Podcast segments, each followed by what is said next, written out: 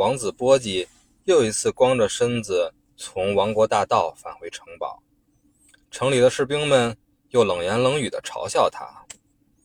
可怜的是，波吉又聋又哑，他听不见，也不能表达自己，只有他新结识的好朋友卡克，用语言才能表达他的心境。话说回来，这些士兵讲话也太难听了，当事人还能保持笑容，真坚强。波吉走到宫殿，乍眼一看，什么？原来皇后和其他大臣全在这里等他呀！皇后西林无奈地说：“虽然早有耳闻，但没想到他真的光着身子走在路上。这究竟是怎么回事呢？”波吉王子，首相大人说道：“可能他是遇到强盗了吧？”多马斯。是皇后，把强盗抓起来，我要判他死刑。遵命。这时候，波吉赶紧慌忙的手舞足蹈，像是要表达什么。什么？不是吗？你只是一个人在玩，什么游戏需要把衣服脱光？如果是这样，问题就更大了。你知道自己在做什么吗？这种行为会伤害国王的威严，还有王国的体统。你这是在扰乱国家治安。若是事实，就必须处以死罪。王妃殿下，国有国法，不会这么轻易就……你给我闭嘴！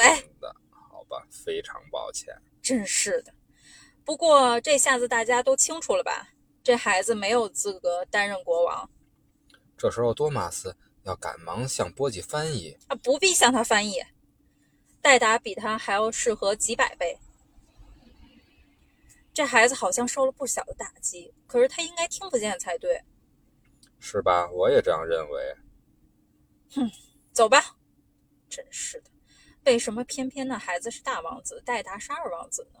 真希望采用实力主义，快点修订新法律吧。这样还是太乱来了，皇后。你老是违逆我的意思，我要判你死刑。这就要判我死刑吗？好吧，谁叫你是皇后呢？皇后带着一行大臣就这样念念叨叨地离开了宫殿。这时候，波吉一个人回到了自己的房间，影子卡克也偷偷跟了过去。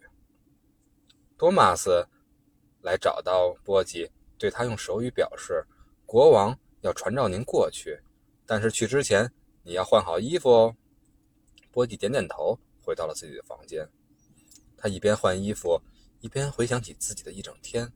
王后、大臣、人民、士兵都对他窃窃私语，他们的眼神、他们的话语都伤到了他的内心。其实波吉是能看懂唇语的，他一边想着，一边不禁哭了起来，滴答滴答，眼泪都滴到了影子卡克身边。这家伙一直表现得若无其事，其实都在忍耐吗？我却把他当成笨蛋耍弄，我才是笨蛋！笨蛋！塔克用拳头不禁打向自己的头，哎呦，真疼！好，我决定了，无论任何时候，我都会站在你那一边。大家好，欢迎来到绝对领域，我是红猪，我是老王，我是米娜酱。哇塞，老王，今天咱们终于有第三个声音出现了，而且是第三个和咱们俩不同性别的声音哦。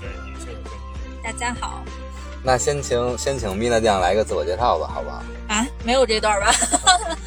大家好，我是米娜酱，是想在固定的人生长度内尝试不一样宽度的人生体验的米娜酱。哇塞，我觉得米娜酱一定将来的寿命很长啊，因为拓宽了人生的宽度，不就是变相的延延伸的延展了人生的长度吗？嗯。啊，今天我们节目呢是一期轻松的话题。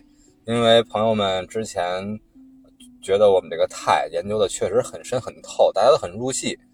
然后呢，我们也想，哎，这个效果达到了，咱们就要跳出来，对吧？也给咱们听众不一样的新鲜感。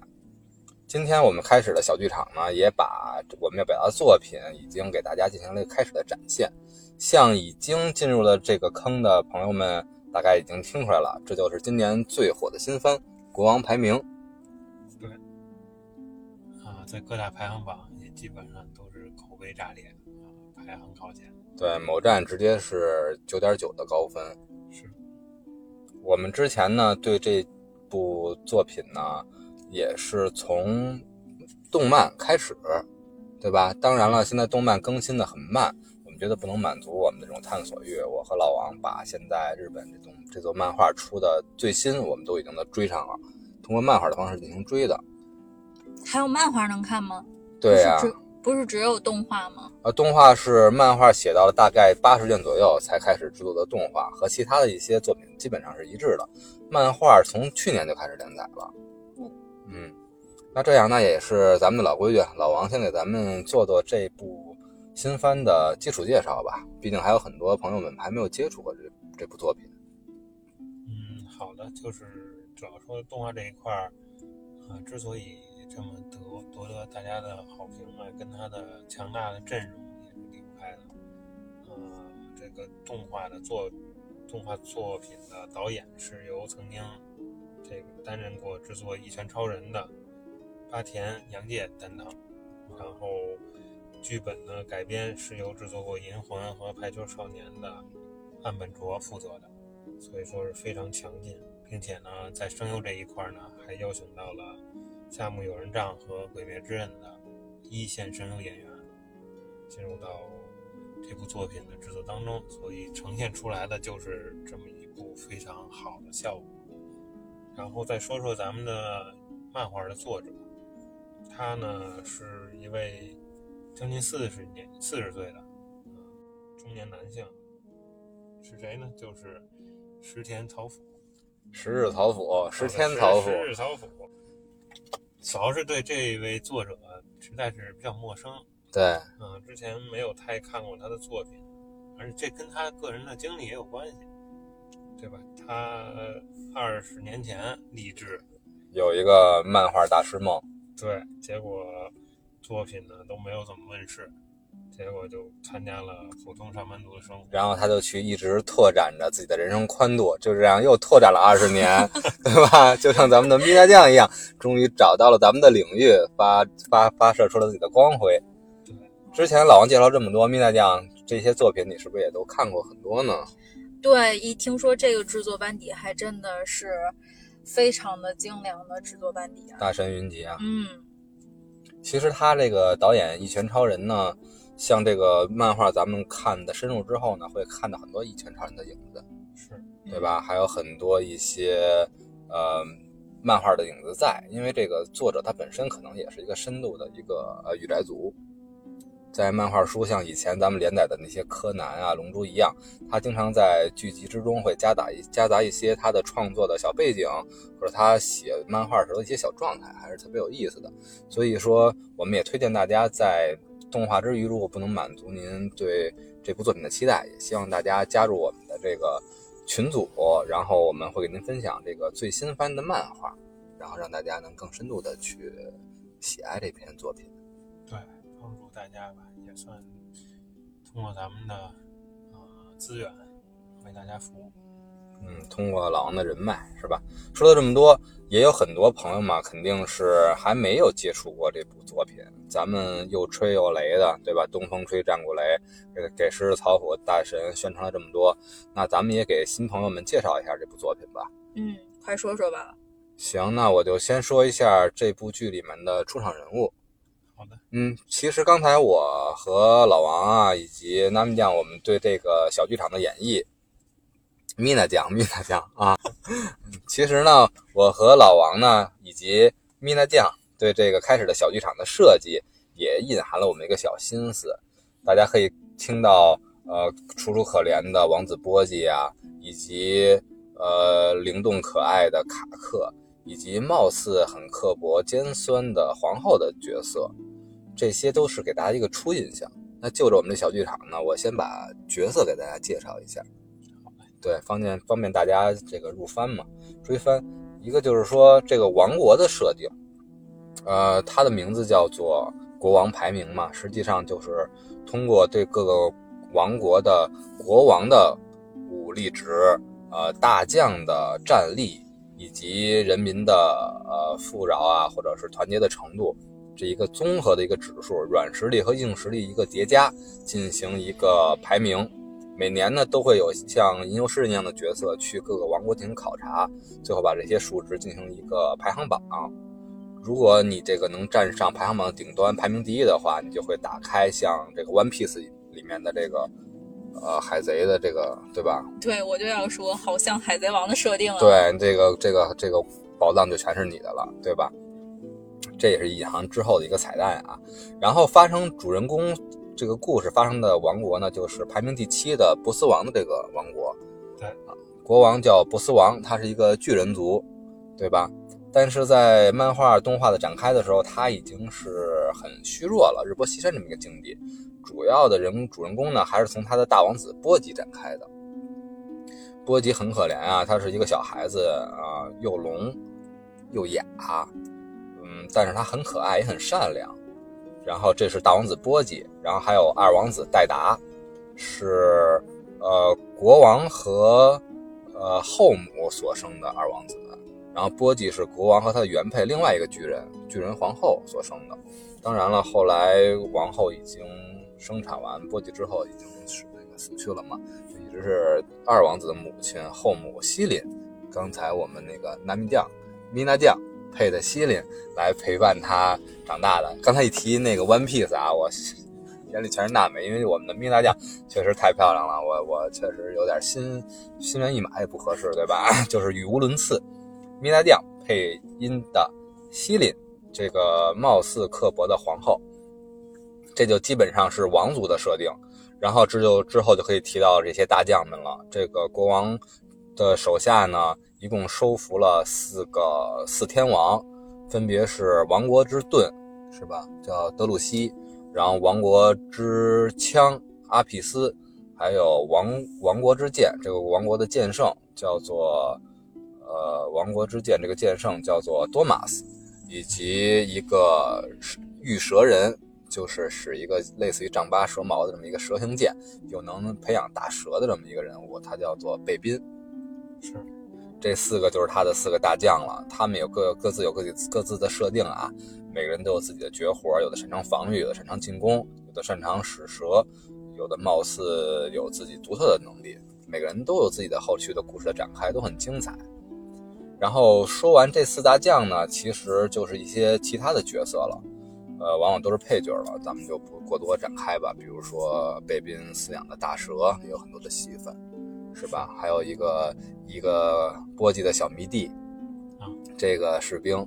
然后不得不说呢，就是从从这些人类角色之后呢，还有一个很重要，就是咱们的那个第二男主，就是卡克。卡克这个角色呢，我想请我们卡克的配音声优老王来介绍一下。啊，卡克就目前的剧情，动画剧情来讲啊，并没有什么太多背景介绍。他跟波吉呢，就是在野外遇到的。波吉出去玩，然后呢，无意间遇到了卡克。卡克当时是以一个强盗的身份啊，觉得波吉这身衣裳，波吉这首先是很听话。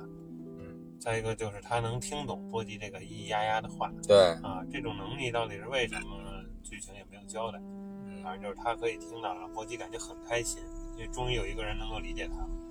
所以呢，呃，就跟他觉得跟卡克是好朋友，然后卡克提出就是把你你有钱吗？没有，那把你衣服脱下来，脱下来我拿走去卖钱，啊，这是唯一波吉身上值钱的。所以呢，他每日复一日的剥夺这个波吉的衣服，然后嗯。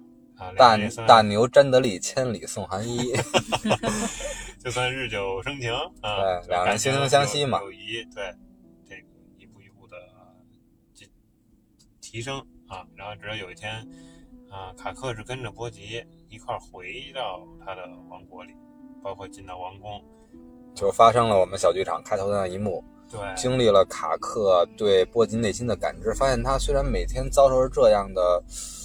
呃，这个意见也好啊，还是生冷的态度也好，他总能保持内心的火热，保持他的善良，然后外表露出来就很坚强、很阳光。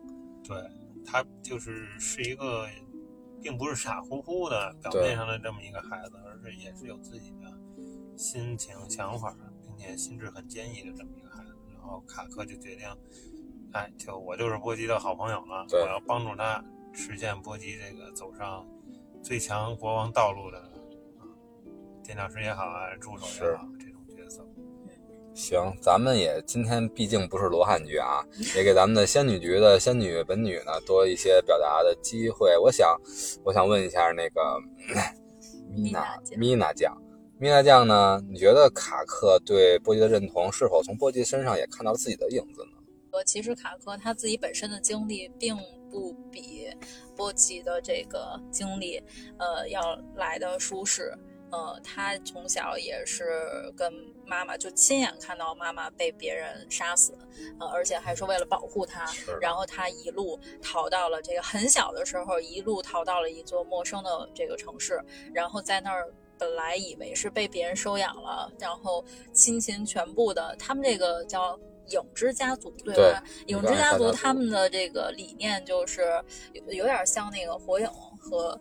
这个这个海贼里边的就有一一类的设定，就是他认定一个主人之后，就会倾其全部的去帮助他完成他要做的事情。日本幕府的这个家臣的这个文化，对对吧？对，然后他当时就遇到这个男人之后，就倾其自己全部去帮这个男人，但是但是他并没有分辨他做的事情的对与错，所以实际上都是在晚上深夜的时候用他的能力去帮人偷帮这个男人偷钱，但是最后利用完了之后，这个男人还是把他卖给了，就把他这个卖给了他之前抓捕他的那些人。是为了获得赏金嘛？对最后把这个能给他生金蛋的鸡都 卖了，对，直接就卖了，嗯，然后呃换了钱又再去赌，但是最后即便是最后最后，卡克还是卡克跑回来，还是跑回来，留到了他的身边。然后在最后一次意外，他中中刀之后，没有人来帮他，但是那个时候卡克还跑出来，跑到他身边，就希望大家能能救救他。然后这个时候，男人也是流下热泪。我觉得可能一直以来日本动漫里边都有一个定律，就是没有一个绝对的坏人。对，对，但是我也没想到这个呃西林这个继母那么快就翻白了。我是看的动画啊，嗯，嗯，所以对我感觉还是挺快的。是的，所以当卡克有了刚才咱们这个那个米娜酱介绍之前的这个卡克的过去和老王介绍波吉的过去，当所以当这两个同样是受伤又同样伪装着阳光或者强硬的角色遇到一起的时候，他们仿佛遇到了世界上的另外一个自己。嗯嗯，之前我有看一部央视拍的特别质量很高的一部那个纪录片，名字就叫做《世界上的另外一个我》，就是写这个导演他自己本身呢，他大概是九零年出生，他假设他的生日是十一月二十三号吧，然后他的这个纪录片就是拍他每到一个国家，去通过各种方式去民政部门查呀，或者去那些百姓家里去询问，介绍另外一个跟他同年同月同日生的一个角色，他把这个这个就定义为世界上另外一个我，然后他这一集纪录片就记录他们之间从陌生到认识到了解彼此这个过程。所以我觉得这个相遇的设定也是世界上另外两个惺惺相惜的人能走到一起的故事。所以说，从被之后的故剧是那个故事剧情展开嘛，因为波吉的设定是又没有万力，又聋又哑。当他遇到了卡克之后，卡克就自愿的成为了他的一个发言人的一个角色，就特别咱们像他看那个汤姆汉克斯的一个电影《国王的演讲》，国王说的说话磕磕巴巴，但是这时候卡克的出现，对吧？反而通过他的表达，能给国王增强了自信。最重要的是国那个卡克能懂波吉的波吉的心理，对吧？对，懂他的过去，他们俩就是一个完整的结合体了。这时候我看来，卡克不光是一个影之一族，一个忠诚的角色，更像是波吉的影子。嗯，每个人都不是完美的，对吧？波吉永远呈现着阳光，但他内心很脆弱；而卡克貌似很邪恶，很古灵精怪。这正像是一个伟岸的形象和背后他的影子一个存在，两个人成一个集合体之后，他们的旅行再也没有分开。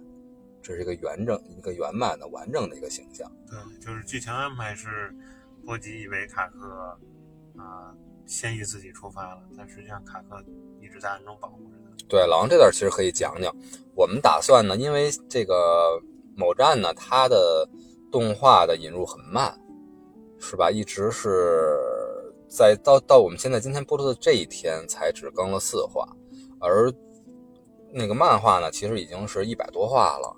我觉得今天咱们就果断就直接讲到这个动画更的那一期吧，正好是漫画的一个开端，是它旅程的一个开始，嗯，对吧？老王可以从他们之之后相遇之后，说说那个比武那段啊，说说呃，刚才咱们那个那个米娜酱一直聊的吉姆西林这一块儿，咱们可以聊一聊。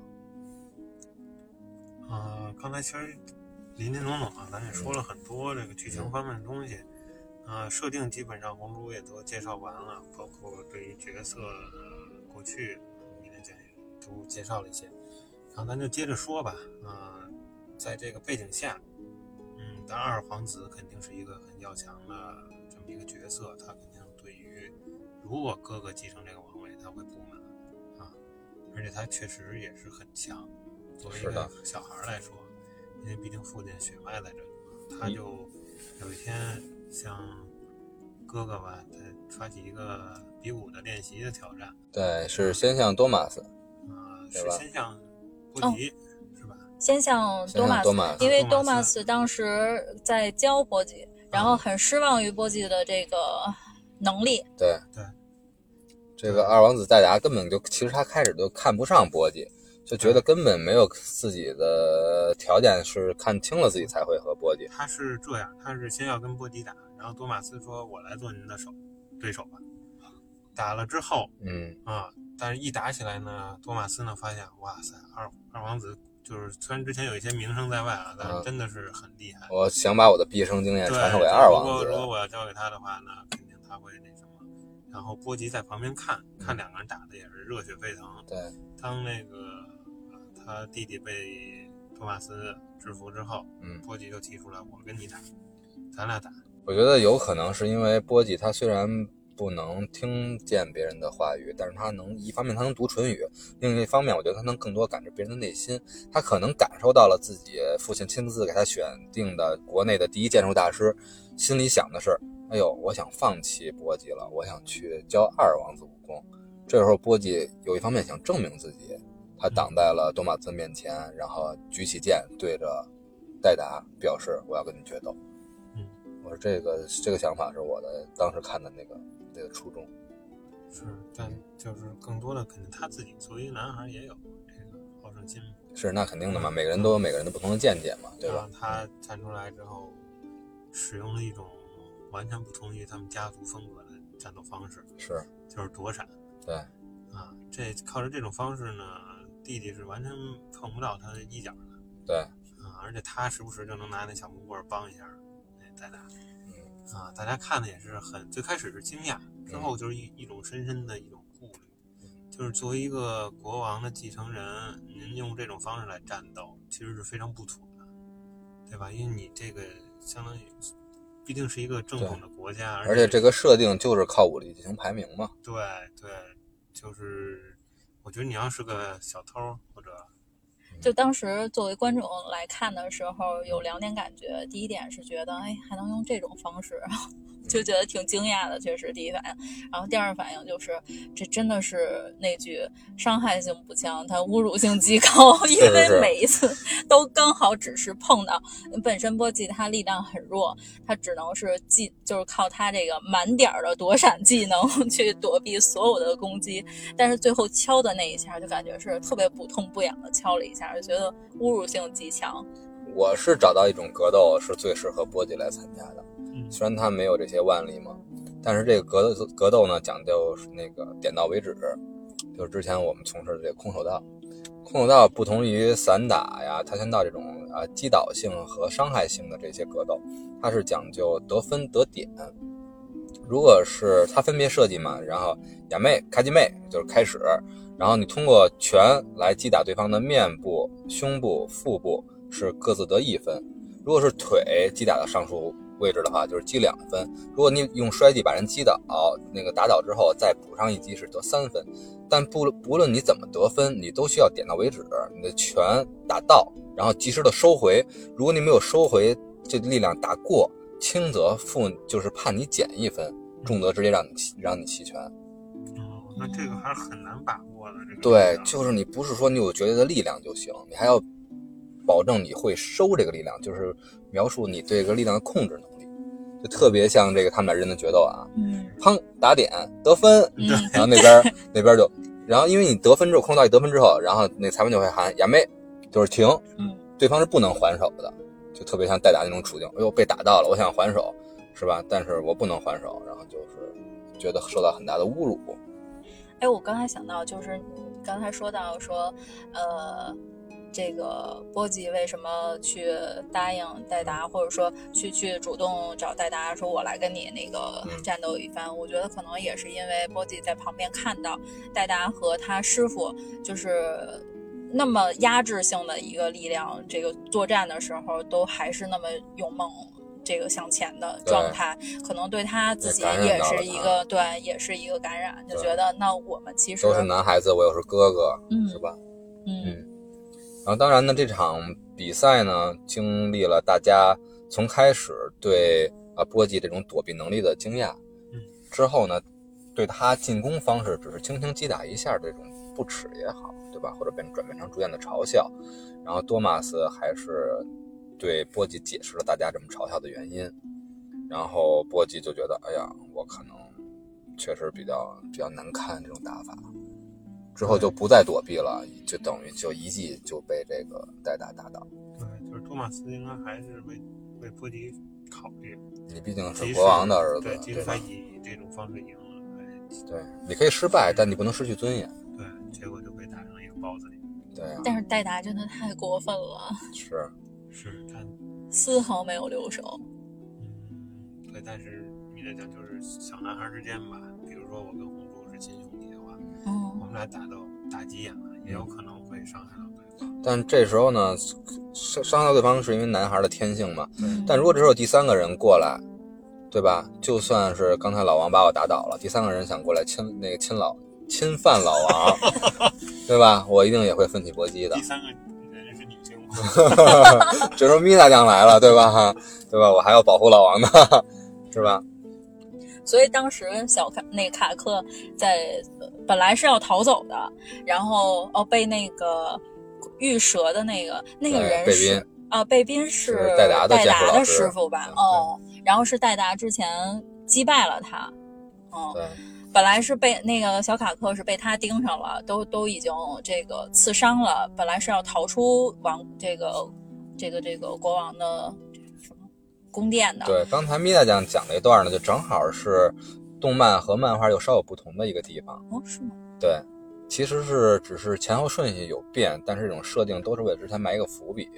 其实咱们就不过多过多去剧透漫画那些了，但是在这部这刚才这次打斗中，在卡克心中，波吉是真正的胜利者。是，嗯他觉得更看重的是勇气，对吧？对，嗯而且他作为影之一族，可能他的战斗方式跟波吉差不多，我觉得。啊，确实是这。玩阴的，突施冷箭。我觉得这局这个形象这个设计特别像那个《全游》里边这二丫 去那个暗杀的那个地儿，对吧？对学习完那个这千面千面之国对 Needle 是吧？然后之后说完这段很精彩的这个决斗，大家可以去看一下。另外一个就是该讲一下这个剧情的发展了，就是王位最终的归属对，中间有一小插曲，就嗯是后妈的洗白。啊，嗯对。对，西林被打成包子脸的他。对为他的这个呃前任的儿子。吧是，啊，其实不是前前任就是这个自己丈夫的之前的大儿子对。疗伤，而且还是夜间自己默默的过去。嗯。但是这一幕都被呃卡克看在眼里嗯。啊，这一幕应该也是让很多直男瞬间就对，像我跟老王这种，他们在我们心中呢，其实还是很喜欢新这种角色。就是面上很那个冰美人冷若冰霜的，但其实内心很炽热。因为他的设定是什么呀？就像咱们之前玩的一些中世纪的这些游戏也好，他是一个僧侣的角色，嗯，对吧？他是有治愈能力的。他刚才说到这个戴达把波吉打得很惨，在深夜呢，然后西林就是用自己的魔法来帮这个波吉进行疗伤，让他恢复如初。这时候也去可以铺垫一下，他之前西林最开始作为妈妈之前，他在生戴达之前一直的梦想就是想让波吉来接受他，把他认作自己的妈妈的那种亲切感。是这个其实咱们在看的时候，就会越发越发的被西林的这个角色所感动。嗯对，嗯尤其是奋不顾身的，当时真是吓到了。从城堡上那么高就一跃而下要救这个，对，嗯嗯，嗯，这就是波吉感觉他每次用完魔法之后，好像自己都被抽干了一样。很虚弱。对啊，是，嗯，并不是没有代价。他是从内心就将波吉视为己出的。对，嗯然后再说一下那个国王这个王位的传承这块吧，对，啊，之后就是波斯王嗯，啊，驾崩，对，驾崩很突然啊，看着这么高大威猛的一个人，而且孩子还这么小，他的年龄应该不大，但是就是扛不住了啊，驾崩了的时候还出现了一个诡异的现象，对，我就想问，当时看到一脸蒙圈，为什么出了一个魔鬼这个从他身体里？这个红珠解解行答一下，其实实际上这是漫画的一些内容，对动画好像没有对讲那咱们正好把就刚才既然把这个西林背后是僧侣的这个角色形象说了，咱们也说一下这个国王的背后的一些事儿。呃，波斯王他作为一个巨人族的后裔，他其实按照武力排名，他是能排所有国王里边排名第一位的。是的，但是为什么他会有这么强的武力呢？是因为他在年轻的时候和魔鬼和冥界的魔鬼进行了一个契约，然后就是，呃，波斯王说我想成为世界上最最有力量的人，然后魔鬼说，啊可以啊，但是你要需要拿东西跟我交换，然后那波斯王说没问题，我把我所有一切都还给你都可以，然后比如说我的那个我，那个魔鬼说那你的寿命也可以吗？波斯王说可以，然后就夺取了一些波斯王的寿命。然后魔鬼说：“那还不够，我还需要夺走一些你非常珍重的东西，比如说你的亲人。”然后波斯王说：“我什么亲人都没有，我洁身一人，看来我是没法变强了。”然后这时候国那个魔鬼说：“没关系，你生个孩子，你就有亲人了，对吧？非常这个残忍。”不愧是魔鬼，不愧是魔鬼本鬼，对吧？然后波斯王开始他洁身一人嘛，所以说为了得到力量，他说那好吧，对吧？他没有成为真正家庭的一份子，他不认为这个对于儿子或者孩子来说，这是一个多么大的自己对他造成的一种痛苦。啊，其实确实很惨。然后之后呢，这个波斯王为了想得到儿子的力量，就去找了另外一个非常强大的人，他想生下一个强大的孩子嘛，然后就找了另外一个巨人族的最强的女战士去结婚，然后女战士接受了波斯王的爱，为他生下了孩子。结果不同于以往呢，不同于以往的巨人婴儿呢，这个孩子生下来就是一个像豌豆公主一样，只有母亲手指肚那么大的一个孩子。这个孩子就是波吉，然后波吉结果不能听不到，也不能说话，也没有力量，根本连自己的小木剑都拿不起来。为什么呢？就因为他的力量从生之前就被魔鬼作为赌注压到了波斯王的身上。从此，波斯王打赢了其他的那些恶魔呀，其他的国王的进攻啊，最后，嗯，成立了自己的王国。当然，波斯王他内心当有这个孩子之后，他是转变了的。当他看到这么小的波吉，这么脆弱的波吉出生之后，他放弃了自己的征伐。他说：“我哪儿也不去了，我哪儿也不打了，我就要在这一片土地，在我儿子的脚下建立我自己的王国。我要给他成建立一个安定的、没有战争的王国。就是让自己孩子过着无忧无虑的生活。对，就这么一个父亲呢，充满着复杂性的父亲呢，就在这一天，他的生命戛然而止。他在生命的到达之前呢，他的遗言就是说，我要把王位传给我的大儿子波吉，而不是戴达。然后，但是奇怪的呢是，就是他的他殒命之后呢，突然间，在所有这些顾命大臣啊，以及王妃啊和孩子们面前，都出现了一个形象，就是他体内和他签订契约的这个魔鬼出现了，嗯一闪而过，给大家都造成很大的惊讶。然后之后，国王死后，连夜，这个王妃西林就带着顾命大臣们，一共七个人，开了一个连夜的会议，然后在会上就探讨说这个国王的这个遗命的问题。西林就带头就说，我觉得西林都不是探讨了吧，直接否定。对，直接是太后懿旨是吧？对，就说这个不作数，这个当着大家的面儿把这个懿旨就撕了，说要让那个戴达，四变十四是吗？对吧？对，四四王子变十四王子是吧？让戴达这个称王。然后当然呢，别人也提出了异议，对吧？比如刚才之前咱们那个首首相啊和这法务大臣，然后那那个戴达就说，那个西林就说，那咱们就投票吧。结果七个人投票，最后五比二，对，选择代达的人是居多数的。对，包括波吉的师傅，对，阿玛斯，嗯，只有这些笃信、笃信法务的法务大臣，还有一个是阿比斯，对王国之枪投了支持波吉的票。然后最后的结果就是，当波吉还以为着是父亲的遗命是真正的王位继承的圣旨的时候，满心的戴着皇冠坐在王位的时候，这时候王后西林就宣布了最终的任命，啊，二王子才是新的国王。这时候，所有的呃大臣子民们山出海山呼海啸着戴达的名字，然后波吉就灰溜溜的红着脸从王位上走了下来。是，然后当然了，波吉内心是遭到了一万点重击的，然后他就很不解，他内心也开始觉得为什么父亲当着我的面说出了，也当着你们的面说出了我才是继承人，而过了一夜就全变了。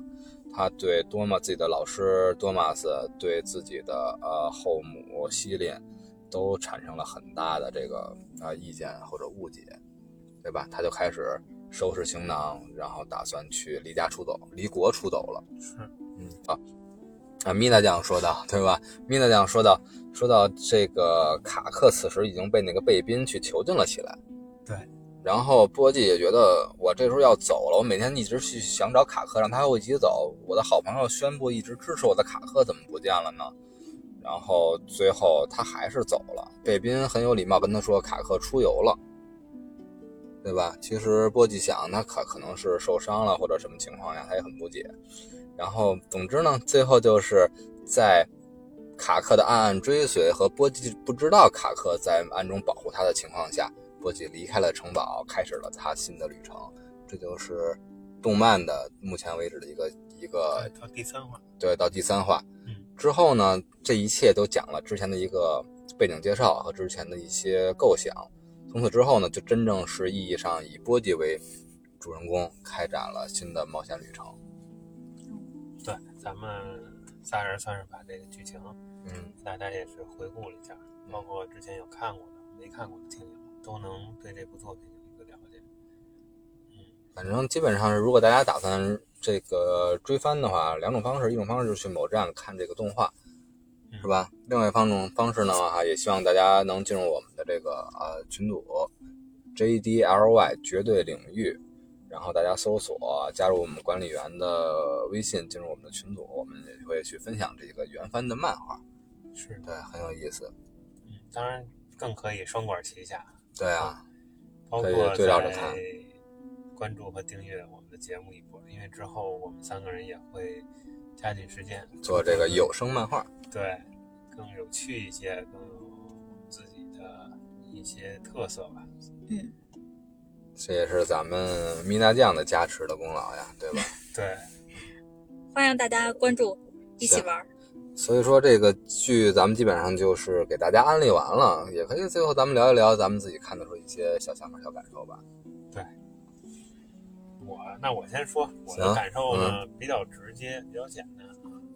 一个呢就是感感人，这个呃我在看动画的时候呢，看到很多弹幕网友也说了，今儿又来哭了，啊又来哭来了啊，就是已经作为一部这个掉眼泪的作品来看。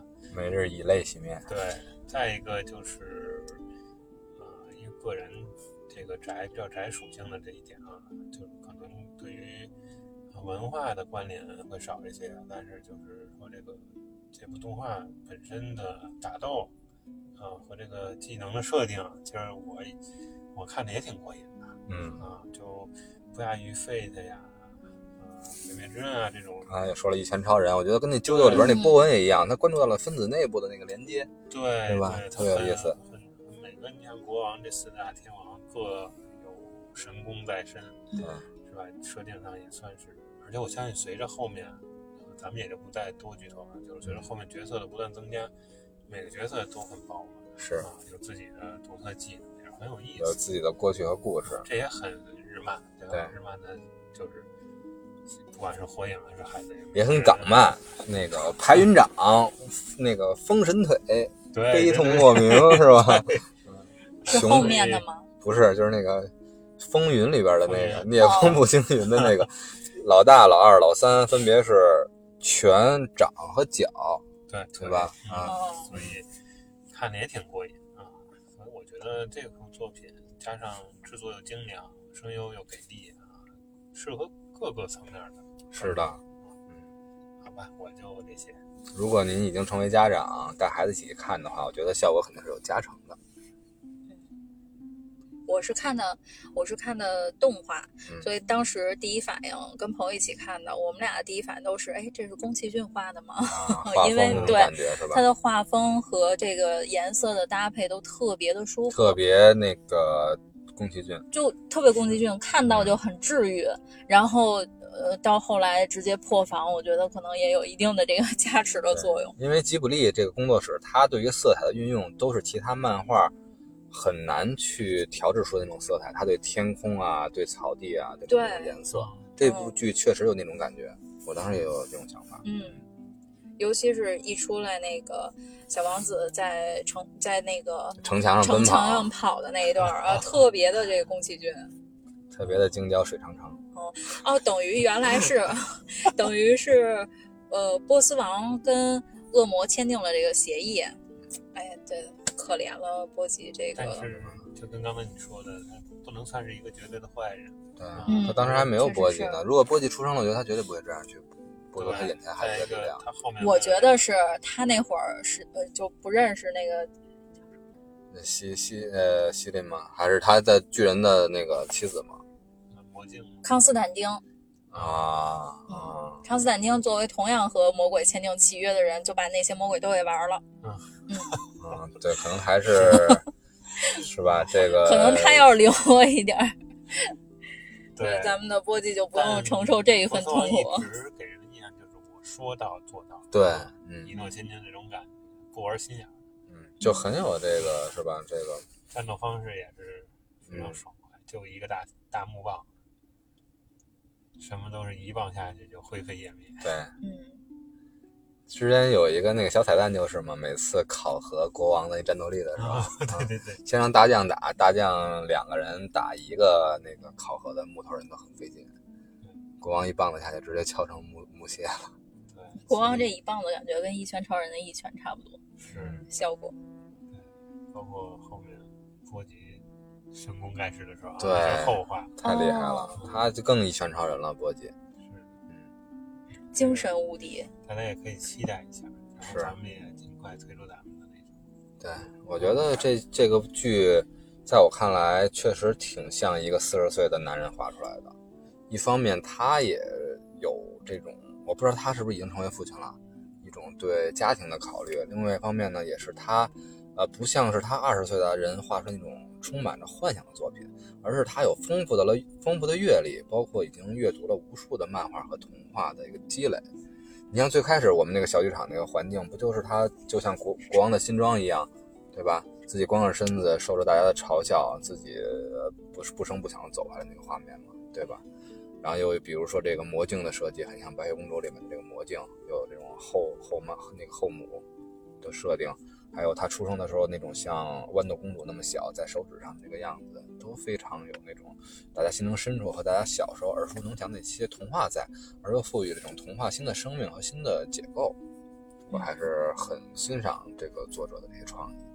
而且把波吉设计成一个聋哑人，也是因为作者本身他小时候他的这个耳朵就不好使，所以在职场也是饱受其苦。嗯，所以也是因为他自身经历了很多痛苦，然后才愿意像就是叫什么“世界以痛吻我，我却报之以歌”的这种想法吧。确实是。之前我们有一个上学的时候一个同学，就是特别阳光，特别好，然后人特别，我们都特别喜欢他。但唯一一点就觉得，我们觉得他有的时候，当时我们觉得是太高傲还是怎么着，有时候跟他打招呼，他不不回应我们，对吧？嗯，后来慢慢才发现，你在他另外一边打招呼，他能能回应你。哦，他就因为一边有一边的听力是比较弱的，听他那个，就像那之前的那个电影，中国的那个电影《左耳》一样，也是他小时候改编的一样。嗯，所以说，作者还是有自己的内心戏在的。是的，这部番呢，本来就是很轻松的话题，我和老王也不想过多展开了，别整得像上一期，对吧？我又玩心理学，又玩这些古希腊，对吧？把这个轻松的咱们搞得特别沉重，还是大家就是放松的去看，对吧？畅快的去聊。那么今天的结语呢，我们就让我们今天的女神驾到，对吧？让我们的米娜酱来给我们结语吧。我跟老王众星拱月，对吧？请米娜酱登场。哎呀，这真是太受宠若惊了，就是很高兴能来这儿，在空中和大家结缘。对，嗯呃，之前是听到他们讲的沙丘的这个话题，也是听完了之后才去看，发现有很多功课提前就这个做好了，确实很受用，所以也觉得这个形式很好，能以一种嗯这样的方式和大家交流分享，呃，挺开心的。以后有机会经常来吧。行，那就这样。咱们今天感谢米大酱给咱们节目进行了加持，又到达了新的高度，对不对？然后咱们的绝对领域呢也加更加丰满，更加立体，对吧？米大酱他本身呢，包括看完沙丘跟我聊一些克苏鲁啊，他本身在影视、动漫、科幻还有老王的这种领域吧，鬼怪啊这种都很厉害，我有时候都是望尘莫及的。也希望之后有米米大酱的加入呢，我们的节目能更加精彩，也希望大家能听得更加开心，对吧？对那咱们就下期咱们空中再见，行，以后咱们聊点刺激的，好吧？啊，大家再见。再见。拜拜。